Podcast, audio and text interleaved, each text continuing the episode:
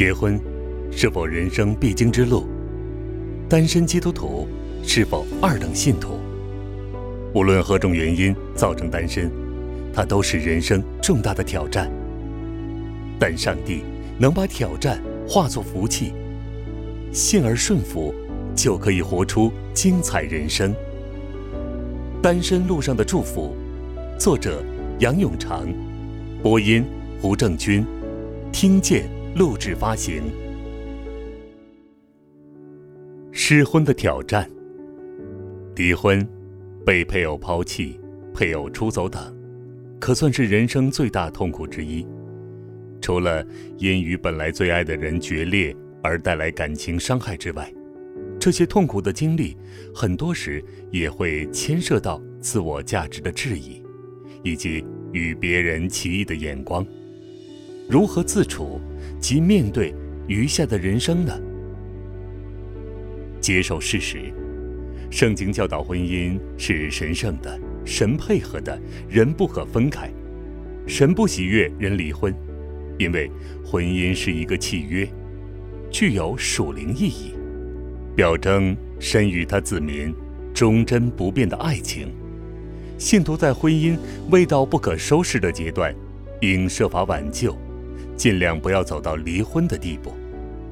保罗提醒信徒：假若夫妻分居了，不要再婚，应尽量复合。若信徒在未信耶稣之前已结婚了，信了主的一方，也不必与未信的配偶离婚，除非未信的一方坚持这样做。主耶稣教导，除非因为配偶不忠，否则不可离婚。而按圣经一贯的教训，就算夫妻其中一方曾不忠，也不等如一定要离婚。正如耶和华神接纳曾被盗的以色列。若不忠的一方真诚回转，而受亏负的一方又能够靠主宽恕对方，夫妻重建婚姻，破镜重圆，未尝不是不幸中之大幸。不过，有些信徒身不由己，虽然不愿离婚，却无奈要面对这件事实。有的在未信主之前已经离婚了，有的。因为配偶单方面办理离婚手续无法阻止，有的因为配偶不忠已经再婚，甚至生儿育女；有的因为被配偶虐待，被迫分居，甚至需要离婚。家家有本难念的经。无论离婚是基于什么原因，信徒都不应逃避，而应该把问题带到父神面前。求主宽慰、指引与光照。若离婚不是逼于无奈，而是出于一意孤行，例如接受不了配偶的性格，不满意配偶不够关心自己，不停与配偶争吵的，就要向主认罪，求主赦免自己任性的罪。若离婚不是心甘情愿，但是民已成炊，那就要接受事实。并求主安慰和抚平创伤。经历哀伤，创伤要得到医治，需要主抚平伤口，与主坦诚对话，像诗人一样，要让主对自己说话，是最好的治疗方法。把挣扎和难题带到主面前，用充足空间去安静与反思，预备心灵，聆听主的。微声细语。离婚可能会引起种种对神的负面情绪，不必惧怕，也不必隐藏，只需要赤裸裸的来到主面前，表白内心的挣扎，如同约伯一样，主也必在合适的时间回应、安慰和鼓励。这些时候，信徒可能经历灵性低潮，又或内心充满疑惑，例如。为什么神让这些事情发生在自己身上？当初求问神旨意进入婚姻，是否看错了神的引导？我离婚是否断送了属灵的前途呢？教会弟兄姊妹能否接纳我离婚呢？无论怎样，把挣扎和难题带到主面前，用充足空间去安静与反思，预备心灵，聆听主的微声细语，主必按个人的情况而施恩帮助。这段哀伤时期维持多久，因人而异，最好不要单独走过这段路，而是勇敢地与牧者或主内知己剖白内心，让弟兄姊妹能够分担重担，或寻求专业辅导，如哀伤危机辅导，这样哀伤路才容易一点走过，疗伤的时间也可大大的缩短。学习宽恕。离婚后要学习一个重要功课，就是宽恕，宽恕自己，也宽恕配偶。要学习宽恕自己，却不是纵容自己。重新回顾过去的婚姻，尽量客观检讨过去。一方面要检讨自己的责任，不要只为自己讲好话，而不断把离婚的责任归咎于对方。是的，对方可能有错。甚至可能是对方不忠，但是，婚姻关系是互动的，自己总有应负的责任，或需要成长的空间。我曾读过一个见证，一位西国姊妹与酗酒丈夫分了居，当她学习为丈夫感恩赞美，圣灵就光照她，让她发现自己过去自骄自义的态度，比丈夫酗酒的陋习更差。她就为此认罪，并更多感恩赞美。奇妙的是，数月后，她的丈夫在很远的地方信了耶稣，戒除酒瘾。后来两人复合。这美好的结局，是从这位姊妹学习感恩赞美和承认自己的罪恶开始。另一方面，不要落在过分自责自恨的网罗里，免得中了撒旦的诡计。撒旦的计谋是要把信徒彻底打垮，叫他们一跌不起。我们的恩主刚好相反，特乐于重建我们，所以我们只需要向主承认失败软弱，靠主保险得以称义，蒙主悦纳就可以了。主既愿意赦免我们，我们就不要咬着自己不放，而应该凭信心接受主的完全赦免。有些信徒误解宽恕的意义，明明别人有错，也说别人没错，没有伤害自己，所以不会生气，并以为这样就是饶恕了。宽恕不是这个意思，乃是指宽恕者承认自己受到不合理的伤害，但是因为天父和主耶稣的缘故，而不再追究伤害他的人。要实践饶恕是极为困难的，例如。配偶曾经以海誓山盟证明他的爱，但到头来却背叛我而爱上另一个人，忘记我为他所做的一切牺牲，这样负心的人怎能饶恕呢？这种伤害的确很深，所以除非我们注目十字架，否则很难有力量去真诚原谅那伤害我们极深的人。十字架的信息给我们力量。主耶稣走上死亡的道路，为我们还清罪债。难道我们享受了主耶稣大爱的人，仍斤斤计较别人欠我们的债吗？正如天父已经饶恕了我们身后的罪孽，我们也应该饶恕那些得罪我们的人，因为相比之下，我们所蒙的饶恕远远超过我们饶恕别人的。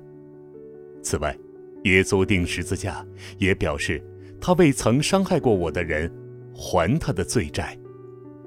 主既为那人向我代还，并为那人向我求饶恕，我怎能不看在主的份上而宽恕那人呢？只有由衷的宽恕，才能把我们从愤怒、怨恨、报复等心理捆绑中释放出来，享受心灵的自由和平安。只有一个不苦涩的人，才容易与别人建立友谊。故此，面对前面人生路，处理内心的积怨是必须的。重建自我观，心情平复后，就要计划以后的路程。除了要适应恢复单身的生活外，还要应付别人的眼光，但是要对主有信心，知道只要我们肯顺服，主必带领人生道路，明天便充满光明与盼望。借用耶利米书二十九章十一节所说的：“耶和华说，我知道，我向你们所怀的意念，是赐平安的意念，不是降灾祸的意念，要叫你们幕后有指望。”婚姻虽然遇上挫折，但不等于人生是失败的，也不要以为人生从此就不再圆满了。主能化咒诅为祝福。他叫万事互相效力，叫爱神的人得益处。今天很多事情我们或许不能明白，但是将来见主面，便能全知道。今天尽力做好本分，将来主也会称赞我们为忠心良善的仆人。离婚后需要建立健康的自我形象，配偶不再爱自己，并不等于自己是不可爱的人。我们的价值不是基于有人爱我，而是因为主耶稣认为我有重大价值，以致他愿意舍弃生命去拯救我，归属于他。婚姻的失败也不等于我是一个失败的人。父神是一位愿意给我们再一次机会的主，连失败的以色列，他也给他们机会补偿过失。他又怎会不理会我们，而任由我们的生命从此枯萎呢？不会的，主耶稣来到这世上，是叫我们得丰盛的生命。我们一下的跌倒，又怎能阻挠这位生命之主赐丰盛福气给我们呢？婚姻的失败，也不等于我是一个失败的人。父神是一位愿意给我们。再一次机会的主，勇于面对别人，如何面对别人的眼光？最重要的是自己先在主前定位，知道自己是主所爱的人。至于其他人怎样看自己，就交托给主吧。是的，往事不堪回首，但是靠主可以忘记背后，努力面前。自己先接纳自己。自我珍重，爱神爱人，渐渐就会得到认同。若自己不落在自怜、自怨、自恨等光景中，并靠主宽恕，把内心的苦毒、怨恨、报复等的心理除开，重建身心，那就有助别人接纳自己。若有些人一下子就能够接纳自己，而主也开侍奉之路的话，那就尽力做好。至于另外有些人暂时不能接纳自己，我们也可明白，不必太介意。或许他们有一天态度会转变。有些教会暂时不接纳离婚的人释放，那就暂时隐藏一下。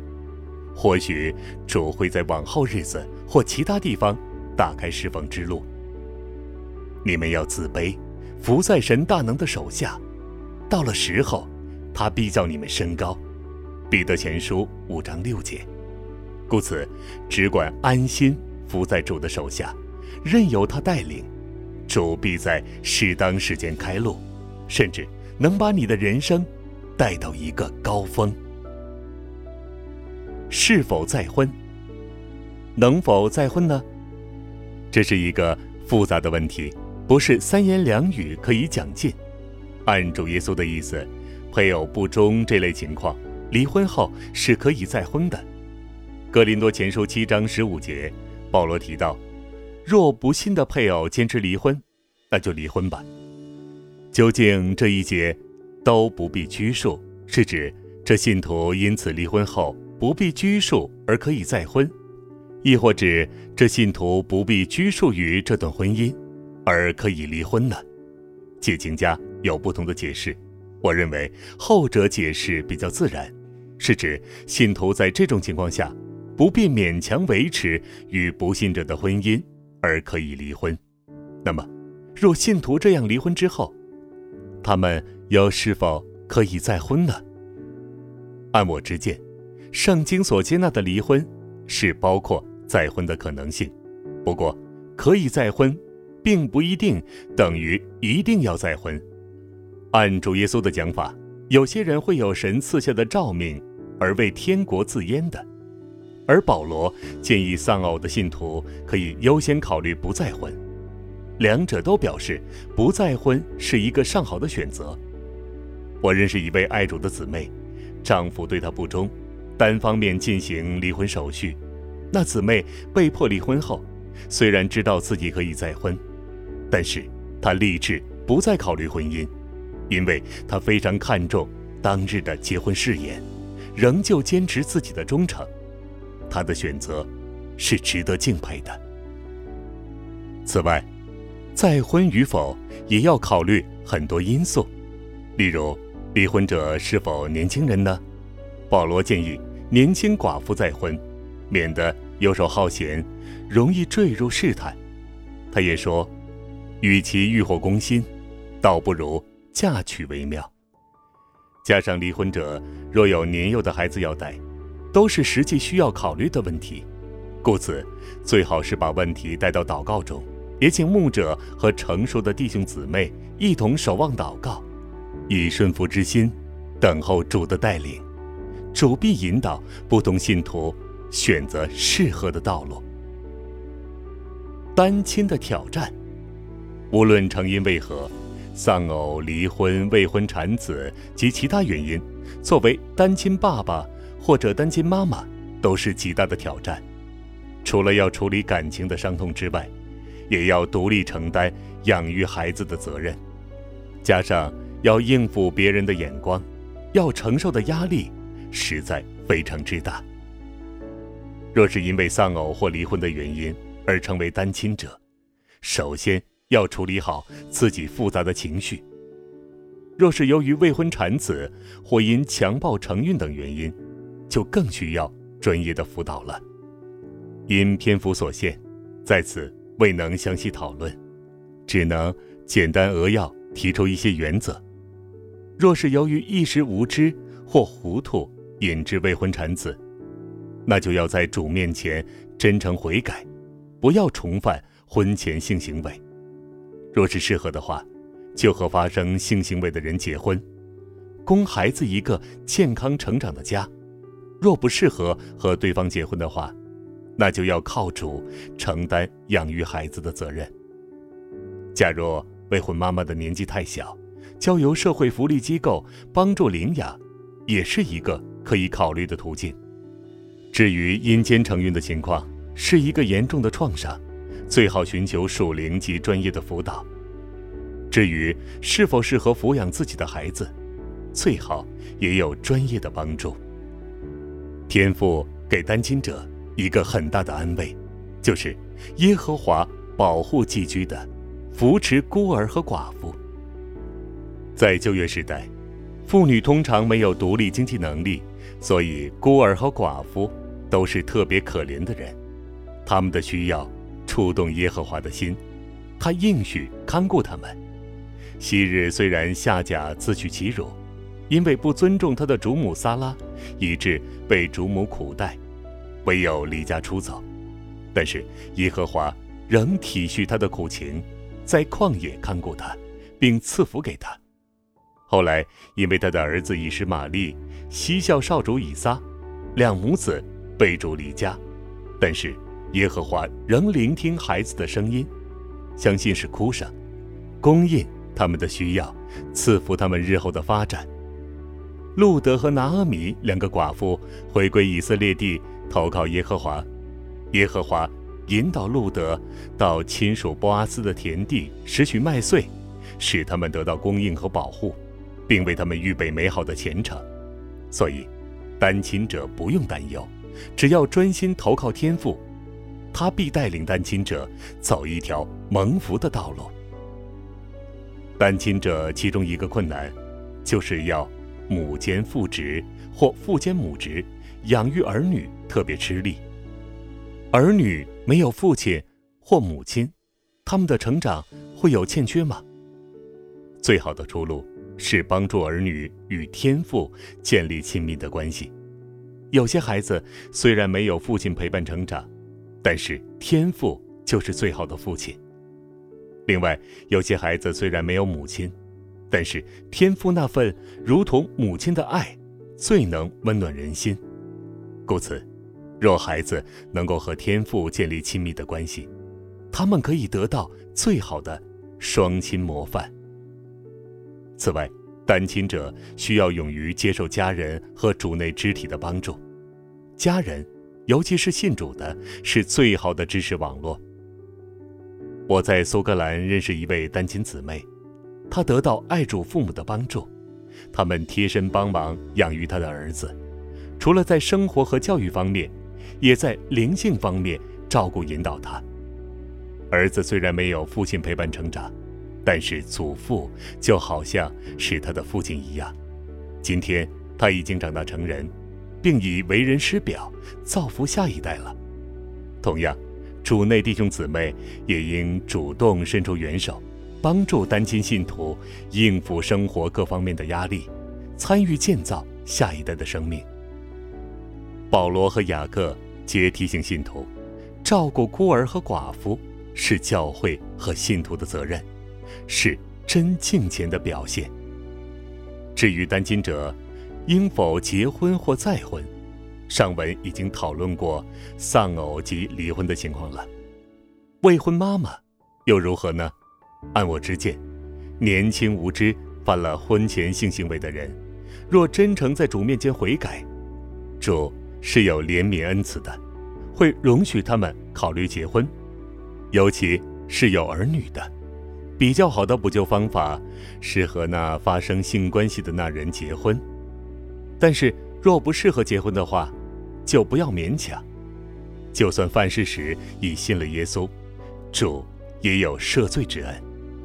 另一方面，保罗既然建议单身信徒，无论是丧偶或未婚的，不必急于改变单身状态，单亲者若能维持不婚，也是一个上好的选择。总而言之，每个信徒的情况都是独特的，最好以顺服之心等候主。让他带领行走最适合个人的道路，让过去的与主同定十字架，而凭信心与复活的主同行前面人生路。不少信徒都有往事不堪回首的伤痛，但我们的恩主却是充充满满的有恩典和真理，乐意化咒诅为祝福。信耶稣。之所以是福音好消息，是因为若有人在基督里，他就是新造的人，旧事已过，都变成新的了。就算在我们信了主之后，一时因肉体软弱而犯罪，但是靠着我们的主耶稣基督，就能脱离这屈死的身体了。在主里，我们可以再开始新的一页。让过去的与主同定十字架，而凭信心与复活的主同行前面人生路。对信徒来说，明天肯定是光明的，因为父神定下旨意，叫我们效法耶稣基督的模样，最终得着荣耀。所以，我们可以无惧明天，勇闯前路，体验单身路上种种的。福气。